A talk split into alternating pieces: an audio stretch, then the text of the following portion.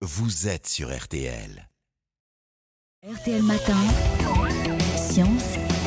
La séance d'explication de monsieur E égale M6. Mac Lesguy partage ses connaissances et ses précieux. Mac, bonjour. Bonjour Stéphane. Ce matin, on parle de chiens et de chats. Oui Stéphane, de nos compagnons à quatre pattes qui nous apportent joie et bonne humeur, mais qui, comme tous les êtres vivants, ont aussi une empreinte carbone et participent donc, même si cela ne fait pas plaisir à entendre, au réchauffement climatique. Attendez, Mac, vous voulez quand même pas qu'on se débarrasse de nos chiens et de nos chats? Non, pas du tout. Mais déjà prendre conscience que comme nous, il y a une empreinte carbone et chercher à la réduire, c'est un progrès. On y va? On y va, je crains le pire là. C'est parti. Alors, la dernière étude parue le mois dernier dans Nature sur le sujet est brésilienne. Elle a évalué l'empreinte carbone de la nourriture pour les chiens et les chats en comparant différents types de régimes.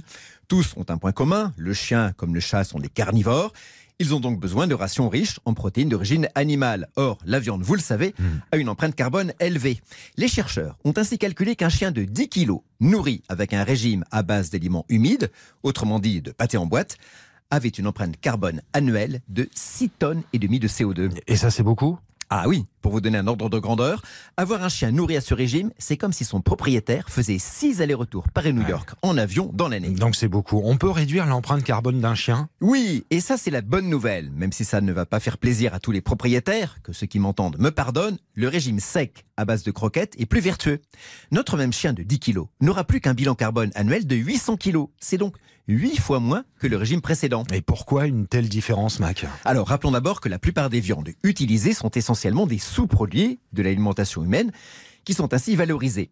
Mais dans la nourriture sèche, la part d'ingrédients d'origine végétale est plus élevée.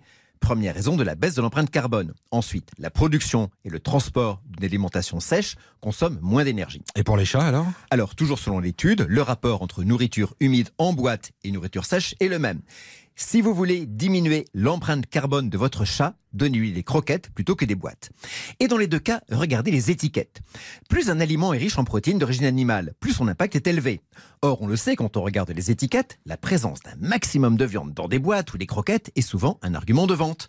On est d'accord, chiens et chats sont des carnivores, mais plus les fabricants introduiront dans ces rations un pourcentage de protéines d'origine végétale ou de protéines animales issues d'insectes par exemple, plus l'empreinte carbone de ces aliments diminuera. Et concernant tous ceux qui préparent eux-mêmes les aliments de leurs compagnons à quatre pattes Alors, l'étude a aussi analysé ces rations. On est entre les deux, il y a une grande variabilité.